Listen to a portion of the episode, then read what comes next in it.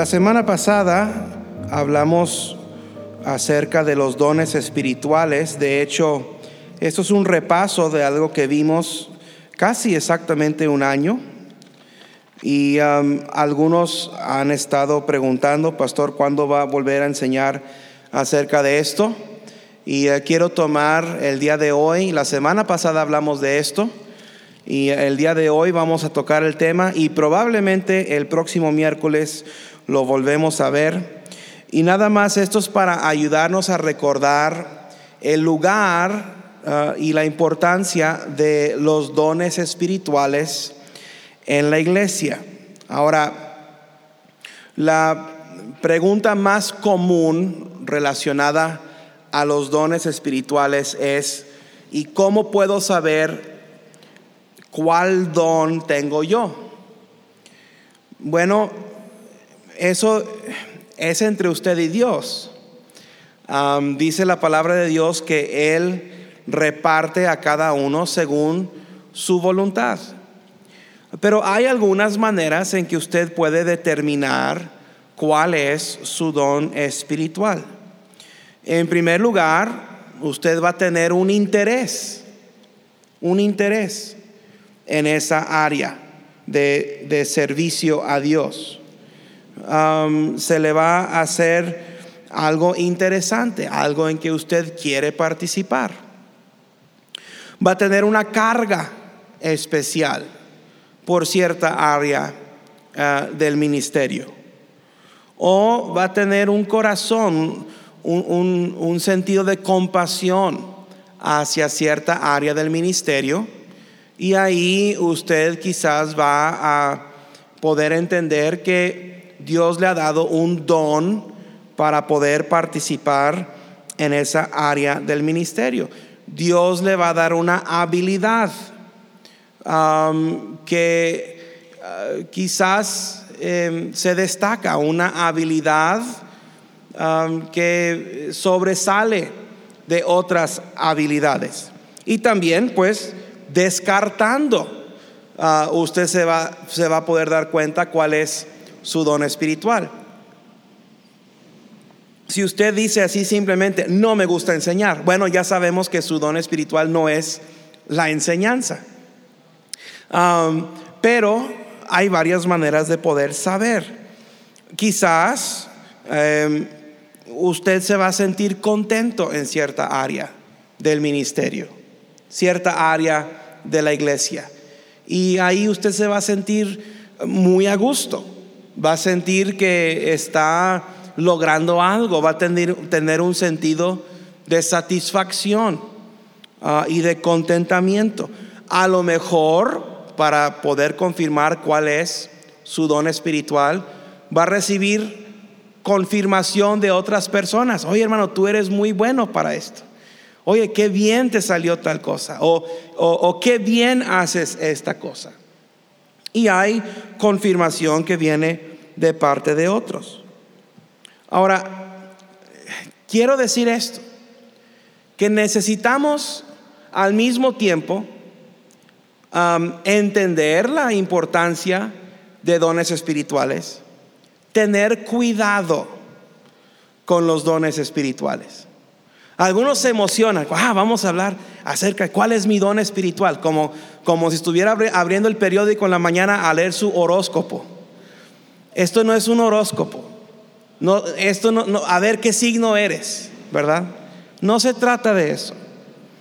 Dios nos da ciertos dones, ciertas habilidades, ciertas inclinaciones. viene después del momento de la salvación, posiblemente y más probablemente viene después del bautismo, pero la Biblia es muy clara y hay tres pasajes principales que hablan de los dones espirituales. Quiero que los vea. Vamos a ver primeramente Primera de Corintios 12.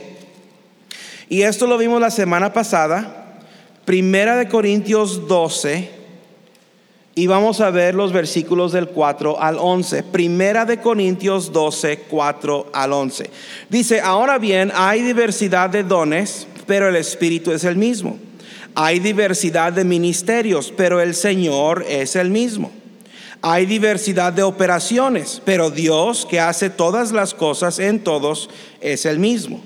Pero a cada uno le es dada la manifestación del Espíritu para provecho. Ahora, esa, esa expresión, manifestación del Espíritu, es una declaración clave en este pasaje. Ahí nos acaba de decir que estos dones, que está a punto de darnos un listado de dones, estos dones son dones de manifestación. Dones de la manifestación del Espíritu Santo. Ahora, estos dones ya no son vigentes. Lo sabemos porque si leemos Primera de Corintios 13, nos habla más acerca de la vigencia de estos dones. Mire, vamos a continuar leyendo el versículo 8. Porque a este es dada por el Espíritu palabra de sabiduría. Ese don ya no es vigente. A otro palabra de ciencia según el mismo Espíritu. Ya no es vigente. A otro por eh, eh, eh, fe por el mismo Espíritu. La fe ya no es un don de Dios. La fe todos la tenemos según Romanos capítulo 12 Ah, nos dice que, eh, este, que lo que Dios nos da es conforme a la medida de la fe que Dios repartió a cada uno. Romanos 12:3 dice que la fe se nos ha dado a cada uno, a todos nosotros se nos ha dado. Ya no es un don específico como lo fue en el primer siglo, mientras todavía los apóstoles estaban con vida. Versículo 9, a otro fe por el mismo espíritu, a otro dones de sanidades por el mismo Espíritu. Este don ya no es vigente.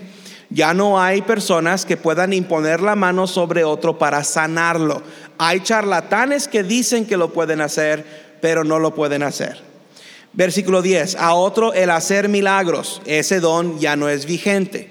Ya no hay don de hacer milagros. A otro profecía ya no es vigente. Aquí la palabra profecía quiere decir adivinar el futuro o ver el futuro o decir lo que va a suceder en el futuro. En otra lista de dones espirituales vamos a ver la palabra profecía. Eso tiene que ver con predicar la palabra de Dios. No tiene que ver con ver el futuro. A otro, versículo 10, discernimiento de espíritus. No es vigente. A otro, diversos géneros de lenguas ya no es vigente ese don. A otro, interpretación de lenguas. Ese don ya no es vigente. Versículo 11. Pero todas estas cosas las hace uno y el mismo Espíritu, repartiendo a cada uno en particular como Él quiere. Ahora, si vemos el versículo, vamos a ver el versículo 27. Okay, brínquense ahí el versículo 27. Dice, vosotros pues sois el cuerpo de Cristo y miembros cada uno en particular. Y aún nos puso Dios en la iglesia primeramente apóstoles, ya no hay apóstoles, luego profetas, lo tercero maestros, luego los que hacen milagros, ya no hacen milagros, después los que sanan, los que ayudan, los que administran, los que tienen don de lenguas. ¿Son todos apóstoles? ¿Son todos profetas? ¿Todos maestros? ¿Hacen todos milagros? ¿Tienen todos, versículo 30, tienen todos dones de sanidad? ¿Hablan todos lenguas? ¿Interpretan todos? La respuesta es no, no, no, no, no, no, no, no, no, no, no. Procuran pues, procurad pues los dones mejores. Ah, hay dones mejores que estos. ¿Cuáles son los dones mejores? Los que no, los que no tienen caducidad. Dice, procurad pues los dones mejores, mas yo os muestro un camino aún más excelente. ¿Cuál es ese camino aún más excelente? Primera de Corintios 13. Versículo 1. Si yo hablase en lenguas humanas, ese es un don espiritual que ya no es vigente. Algunos ven 1 Corintios 12 como es el pasaje del amor. Y en todas las bodas quieren que lean 1 de Corintios 12. No está hablando del amor romántico, está hablando de los dones espirituales. Versículo 1. Si yo hablase en lenguas humanas y angelicales, ese es un don que ya no es vigente. Dice, y no tengo amor, vengo a ser como metal que resuena y címbalo que retiene. En otras palabras, de nada sirve tener el don de lenguas si no amo.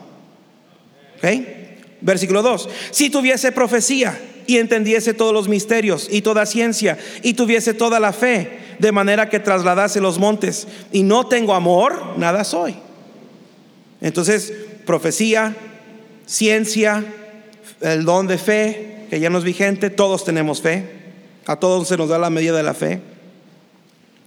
Esos son, son dones que ya no son vigentes. Versículo 3, y repartiese todos mis bienes para dar de comer a los pobres, y si entregase mi cuerpo para ser quemado y no tengo amor, de nada me sirve. Está hablando de el amor es un camino aún más excelente. ¿ok?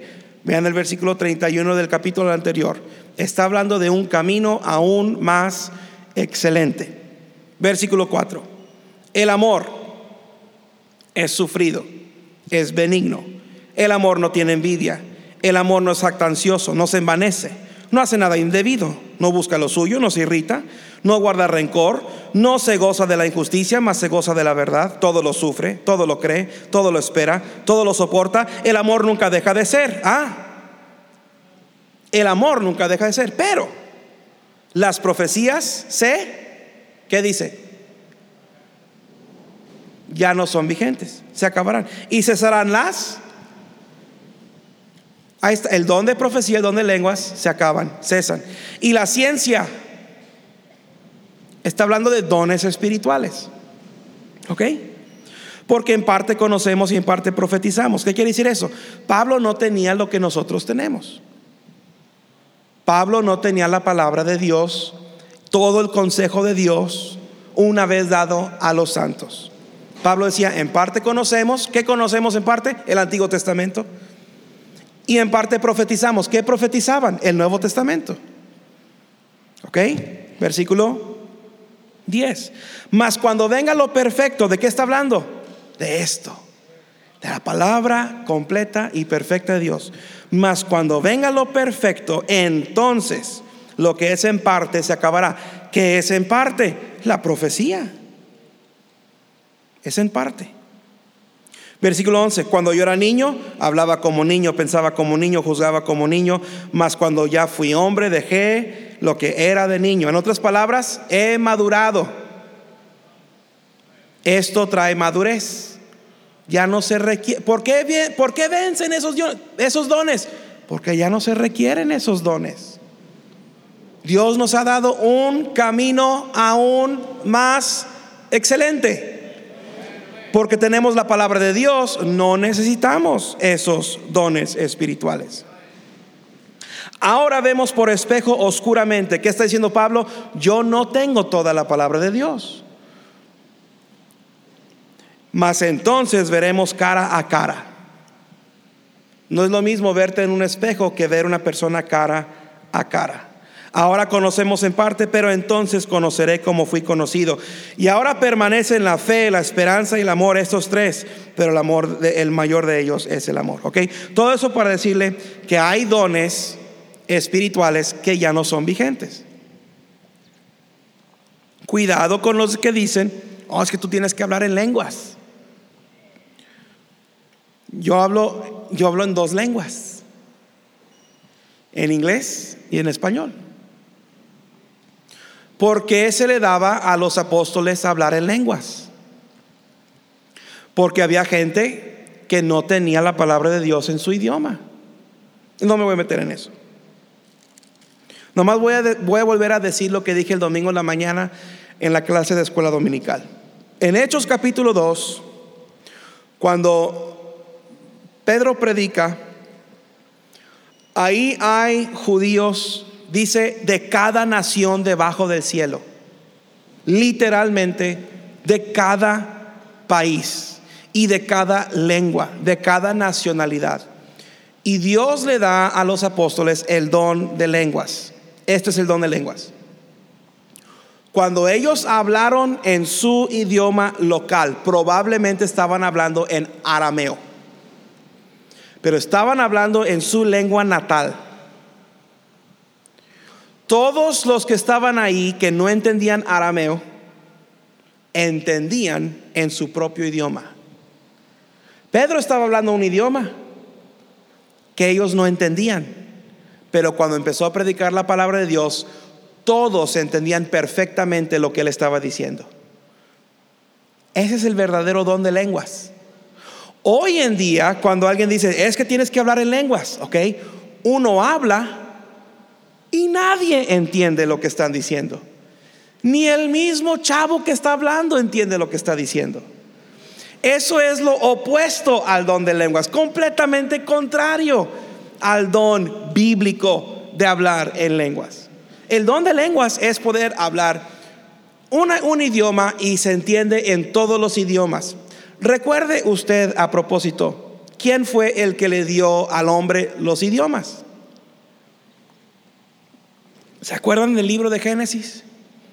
En la torre de Babel. Cuando, Jenny, I told you this uh, sermon was going to be short, but uh, you were right, it's not going to be short. Estoy hablando en lenguas, hermanos. ¿Se acuerdan la torre de Babel? Están construyendo una torre para llegar hasta el cielo. Y Dios, ¿qué hizo? Confundió sus lenguas, confundió sus idiomas. El mismo Dios, los idiomas no se evolucionaron a través de millones de años. No, Dios confundió así, todos los confundió, sus lenguas, sus idiomas. Y el mismo Dios que pudo confundir las lenguas de la gente es el mismo Dios que en el primer siglo, en la iglesia de Jerusalén, pudo hacer que todos ahora entendieran un solo idioma. Eso no sucede hoy en día. Ahora quiero que vea otro tipo de don del Espíritu. Esos son los dones de manifestación del Espíritu Santo, no son vigentes. Pablo habla de esos dones en Primera de Corintios 12 y en Primera Corintios 13 dice, estos dones se van a acabar. ¿Ok? Pablo mismo lo dice. Ahora mire Efesios 4. Efesios 4. Versículos del 7 al 12. Efesios 4, 7 al 12.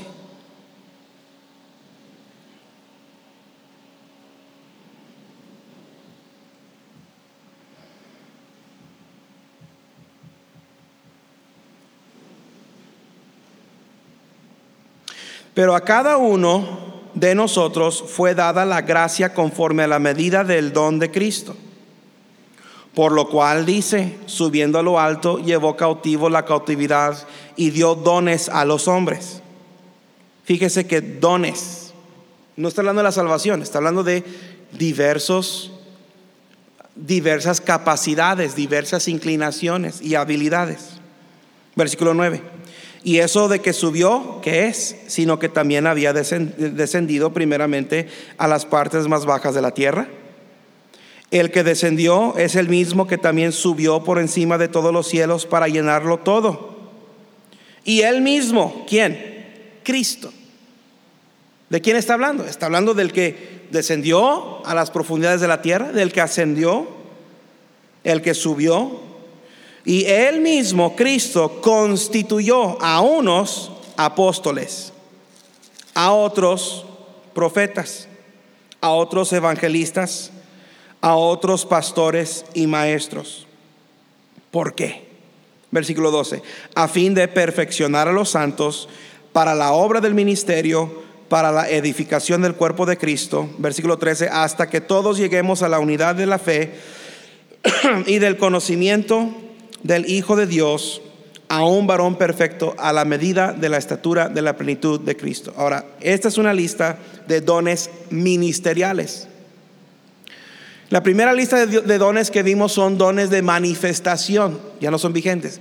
Esta es una lista de dones ministeriales. Estos dones se les da únicamente a apóstoles, profetas, evangelistas, pastores y maestros.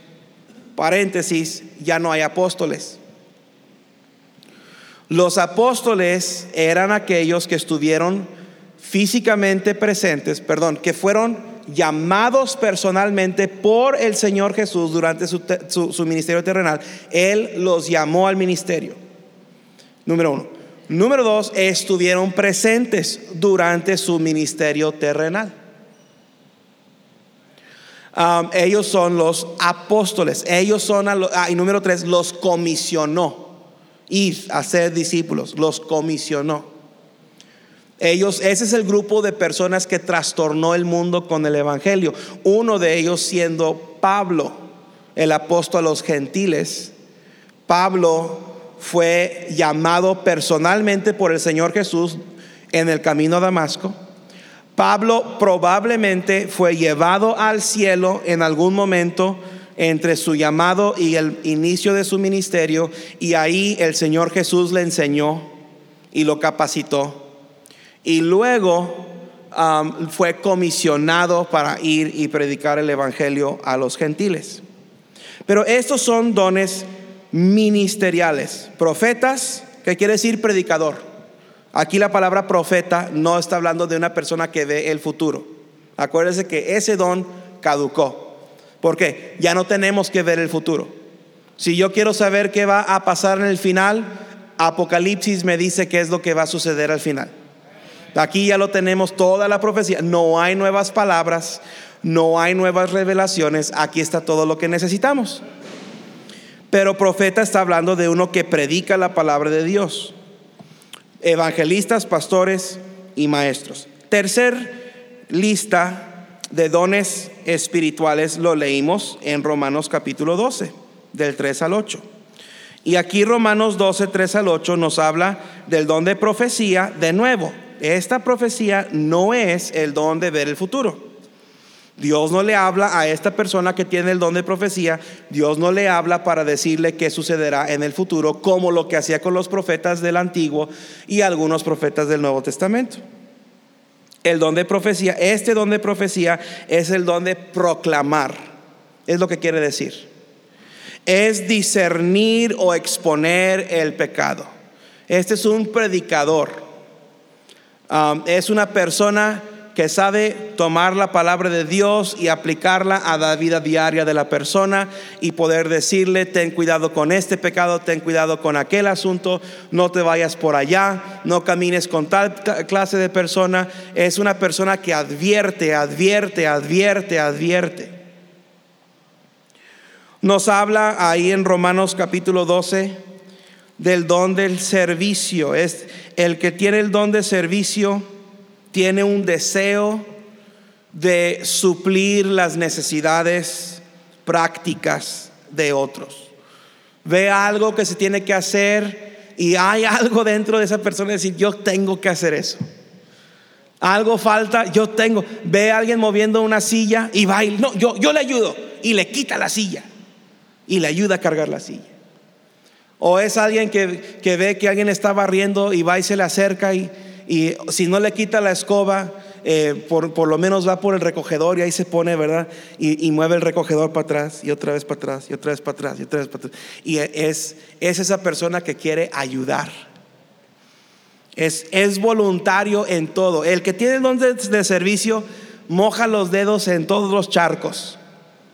Le gusta cantar, le gusta tocar un instrumento. ¿Sabe por qué el que tiene don de servicio, sabe por qué quiere aprender a tocar un, instrumento?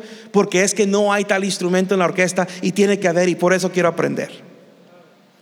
Y, ah, quieren cantar y quieren servir y, y quieren cuidar la cuna.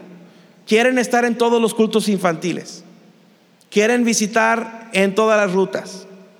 Es una persona que tiene ese deseo de hacer algo por otros. Es la persona que en la noche eh, se acuesta contento si le ayudó a alguien y desanimado si no le pudo ayudar a una persona. Ese es el que tiene el don de servicio. Y luego, ahora también, hermanos, entiendan, esto no es el horóscopo, ¿ok? Aquí no hay nada misterioso, esto no está en las estrellas. El Espíritu Santo, cuando una persona está bien con Dios, está bien con Dios. Ahorita vamos a hablar de ejercer los dones espirituales en la carne. Pero una persona está bien con Dios, ama al Señor, ama a su iglesia. El Espíritu Santo desarrolla estas inclinaciones, desarrolla estas capacidades y estos deseos en la vida del cristiano. Pero el que tiene el don de enseñanza, como leímos aquí en Romanos capítulo 12, e, esa es la persona que se deleita. en andar leyendo y estudiando. Esto es bueno y colecciona por acá y por allá y esto lo quiero aplicar y siempre está buscando material y está leyendo su Biblia. Y de Juan 3:16 puede desarrollar 20 lecciones de un solo versículo. ¿Por qué? Porque está ansioso que llegue el domingo para dar esa clase en, en la iglesia. Y es el que tiene ese gusto y ese gozo y ese placer de impartir conocimiento a otras personas. El que tiene el don de enseñanza es paciente con los demás. Y está dispuesto a enseñártelo una y otra y otra vez hasta que lo entiendas. No se desespera con, ah, es que esto ya te lo dije muchas veces, ¿por qué no entiendes? Esa persona, esa persona no tiene el don de, de enseñanza. El que tiene el don de enseñanza se deleita en platicártelo otra y otra vez, explicártelo y dibujártelo y para que lo veas de una y otra manera hasta que lo puedas entender. Ese es el que tiene el don de la enseñanza. El que tiene el don de la enseñanza, ¿cómo le gusta ver crecer a otros? Eh, mira, este niño venía a la iglesia y nos, ahora yo le enseñé todos los libros de la Biblia, ya se sabe desde Génesis hasta Apocalipsis y en todo en orden te dice libros de la Biblia. Y, se emociona porque otro está aprendiendo y otro está creciendo. El que tiene el don de la exhortación, este está preocupado por edificar las vidas de otros. Eh, es un poquito regañón Sí. se preocupa por cómo están viviendo los demás. Algunos pueden decir, este es chismoso. Y cuando ejerce su don en la carne, es chismoso. Pero cuando lo hace bien delante de Dios, es una persona que conoce las dificultades de los demás. Y está buscando la manera constantemente de ayudarles, maneras prácticas de ayudar a otros a resolver sus problemas. Ahora, en cada iglesia existen personas con estos dones. Creo que puedo decir que no hay una iglesia en donde Dios no haya puesto personas con estos dones espirituales. Y hay ciertas personas que tienen el siguiente don, el don de dar. Nadie se identifica con ese. El don de dar es alguien que se alegra. Ese es el dador alegre. Ahora, pregunta. Si yo no tengo el don de profecía, ¿verdad que no tengo que enseñar en contra del pecado? Claro que sí. Debemos, todos debemos de, de enseñarles a otros a no pecar. Si yo no tengo el don del servicio, ¿verdad que yo no tengo que ayudar en nada en la iglesia? No, todos debemos de aportar y todos debemos de apoyar en la iglesia.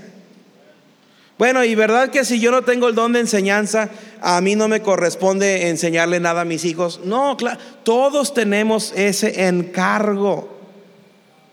Yo no estoy diciendo que si usted dice, yo no tengo ese don espiritual, yo no participo para nada en eso. Ahí usted está torciendo y está manipulando eh, eh, la enseñanza de los dones espirituales.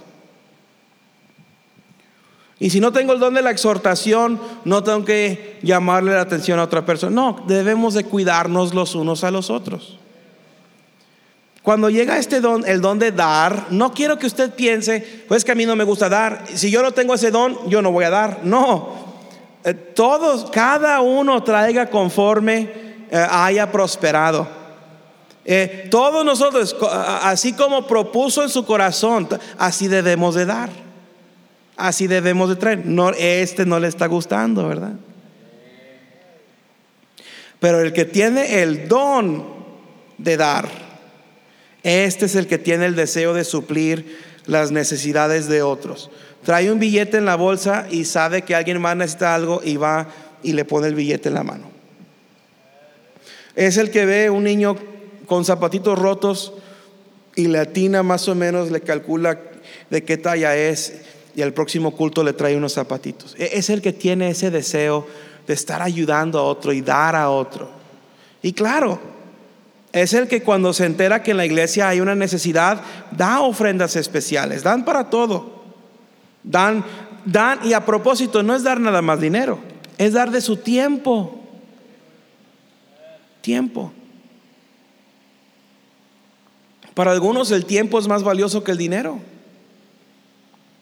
Y están dispuestos a, ser voluntarios. Y yo a lo mejor no puedo hacer mucho, pero aquí puedo estar. Y puedo dar de mi tiempo y, dan, dan su energía, dan su esfuerzo. Luego tenemos el don de la administración. El don de la administración. Este es el que tiene el don de precedir, dice ahí el versículo 12. Perdón, el capítulo 12. Pero este, el que preside o el que e, es administrador, este tiene la capacidad de organizar y motivar.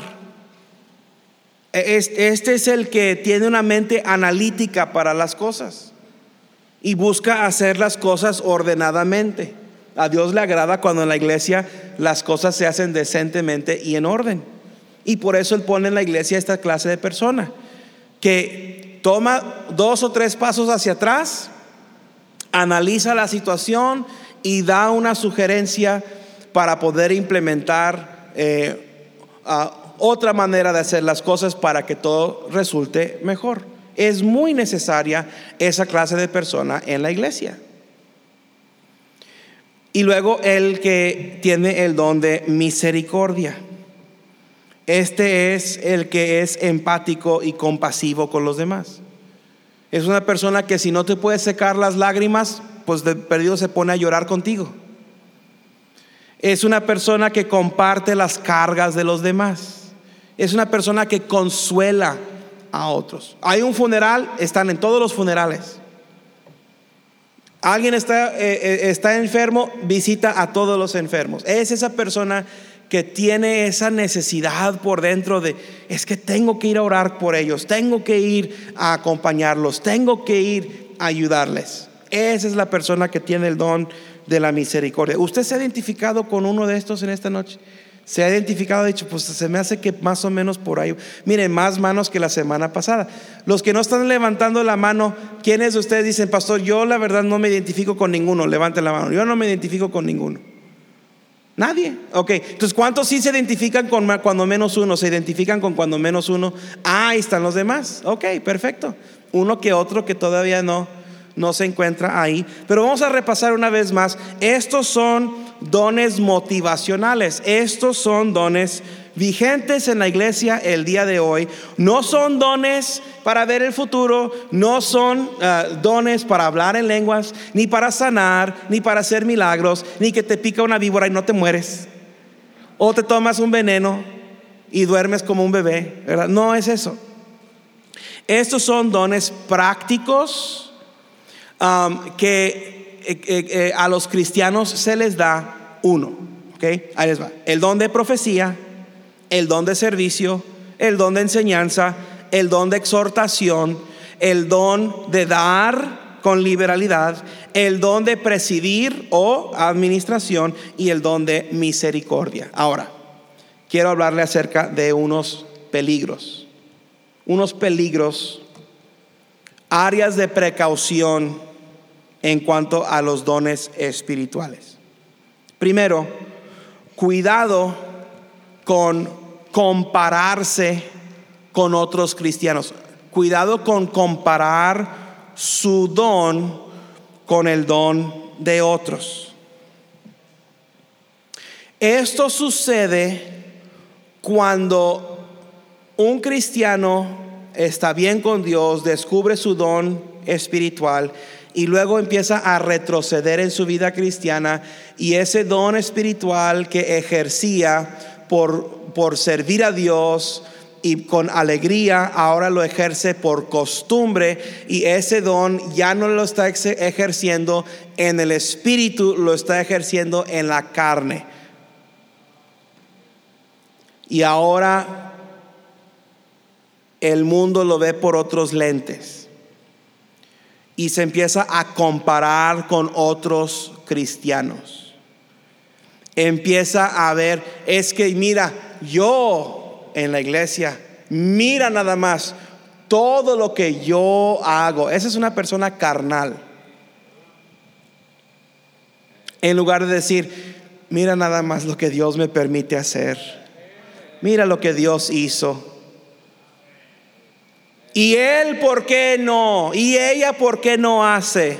Ese es un cristiano amargado, ¿verdad? Ese es un cristiano que ha perdido el gozo de su salvación.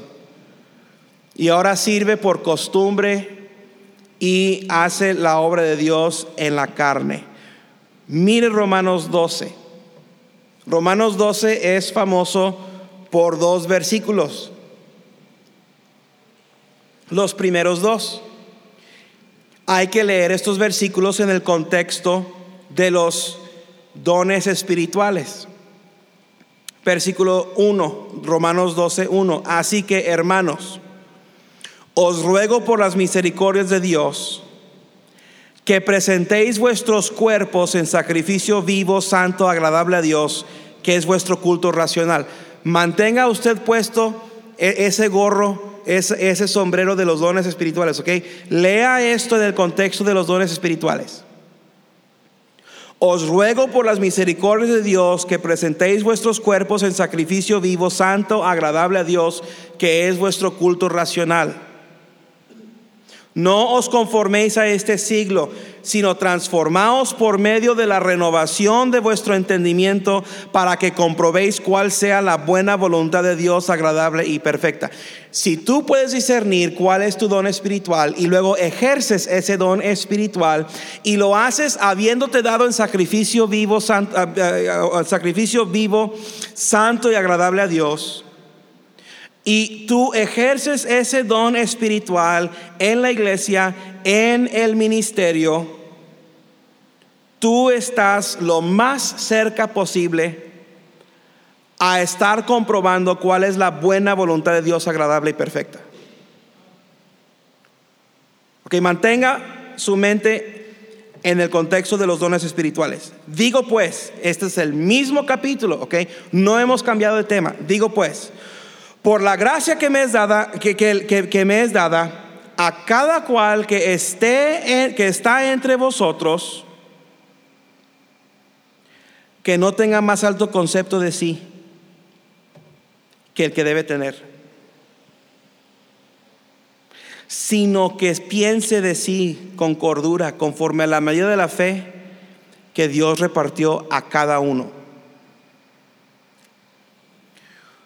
Uno de los, una de las áreas de precaución con los dones espirituales es cuando empezamos a compararnos con otros. Que no tenga más alto concepto de sí que el que debe tener. No se ande comparando con otros. Ni por bien ni por mal. Orgullo Mire, Dios resiste a los soberbios, resiste a los orgullosos. Y usted también los resiste. Usted resiste a la gente orgullosa. Porque nadie quiere andar con alguien que nomás habla en yo, yo, yo, yo, yo, yo, yo, yo, yo, yo, yo, yo, yo, yo, yo, yo, yo, yo, yo, yo. A nadie nos gusta. Cuidado con el orgullo usar los dones espirituales en la carne produce orgullo. Porque Dios a mí me ha dado algo sano y algo bueno para usarlo para su honra y para su gloria. Pero yo canto un canto bien bonito y la gente me aplaude. Y uno se le hincha la cabeza. Mira nomás. Al pastor le gustó mi especial y dijo, gracias, hermana Esther. Ah, mira nada más. ¿Cómo di esa clase a esos niños? Esos niños nunca van a olvidar esa lección el resto de su vida. Y cuando yo sea ancianito, van a venir conmigo y van a decir, usted se acuerda de mí, usted dio una lección sobre obedecer a los padres y cambió mi vida. Ese niño mañana se le va a olvidar esa lección. Tenga cuidado de ejercer los dones espirituales en la carne. Os ruego por las misericordias de Dios que presentéis vuestros cuerpos en sacrificio vivo, santo, agradable a Dios, que es vuestro culto racional. No, no ejerzas el don del Espíritu en la carne. Y, y dice, no os conforméis a este siglo. Eso quiere decir, ese don espiritual no lo hagas conforme al gusto del mundo. Hazlo como Dios quiere. Cuidado. Otro área, otra área de precaución con los dones espirituales. Hay algunos dones que cuando uno anda en la carne, y solamente cuando uno anda en la carne, ¿qué quiere decir andar en la carne? Quiere decir alimentar los deseos de la carne en lugar de alimentar el espíritu. Dice la palabra de Dios, no proveéis para los deseos de la carne. Necesitamos alimentar el espíritu. ¿Cómo alimento el espíritu? Pan de vida, agua de vida. Alimento el pan, eh, alimento el espíritu con la palabra de Dios. No alimento el espíritu con aplausos. ¿Sabe qué hacen los aplausos? Los aplausos alimentan la carne. Oh, me hace que me sienta bien de mí mismo. Y cuando andamos en la carne, fíjese muy bien que hay algunos dones que son conflictivos. De nuevo, esto no es el horóscopo. Ay, sí, todos sabemos que los Libra no se llevan con los Vergo, o no sé qué, no sé ni cuáles son los, signos. ¿Cuántos de ustedes son, este, no, quién sabe, ya ni me sé ninguno? ¿Qué signo eres, Ahí lo tiene en el celular todos los días en la mañana, checa su horóscopo. Ok. No estoy hablando de eso. Estoy hablando que cuando Dios le ha dado un don espiritual a una persona y esa persona, su mente empieza a desviarse de Dios, empieza a enfocarse en sí mismo, empieza a alimentar la carne, entonces hay ciertos dones espirituales que se encuentran en conflicto cuando ahora estamos en la carne. Por eso hay personas en la iglesia que no se llevan. Cuando hay dos personas en la iglesia que no se llevan, hay una sola razón. Uno o el otro o los dos andan en la carne. No son espirituales. Una persona espiritual no anda ni busca ni, soporta los conflictos. Es que usted no dice, usted no sabe lo que dijo de mí. ¿Sabe de quién dijeron lo que dijeron? Lo dijeron de tu carne y tu carne se ofende. Y a la carne no le gusta lo que dijeron de ti. Pero si tu carne estuviera atrofiada y tu espíritu estuviera fuerte, el espíritu diría, sí, cierto, carne, fíjate nada más lo que dijeron de ti. Eres un orgulloso. Deberías de humillarte y pedir perdón.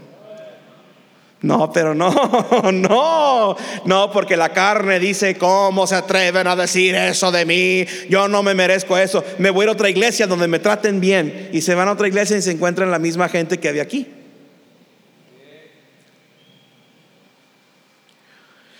El don de administración y el don de misericordia son dos dones en donde hay conflicto cuando andan en la carne. El don de la administración, el don de, don de presidir y el don de la misericordia. ¿Por qué? Porque el don de administración, el don de presidir es estricto. Así se hacen las cosas y se acabó.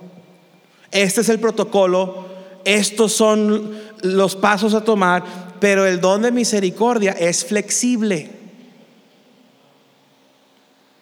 El don de misericordia quiere ayudar a todo mundo y quiere doblar las cuando anda en la carne, quiere doblar las reglas y el don de presidir cuando anda en la carne dice, "No, aquí yo mando." Cuando anda en la carne. Cuando anda en el espíritu dice, "Esta es la iglesia del Señor Jesucristo y vamos a hacer las cosas como a él le gustan."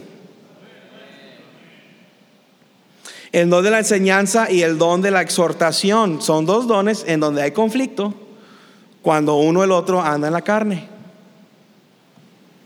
¿Por qué? Porque el don de la enseñanza es paciencia.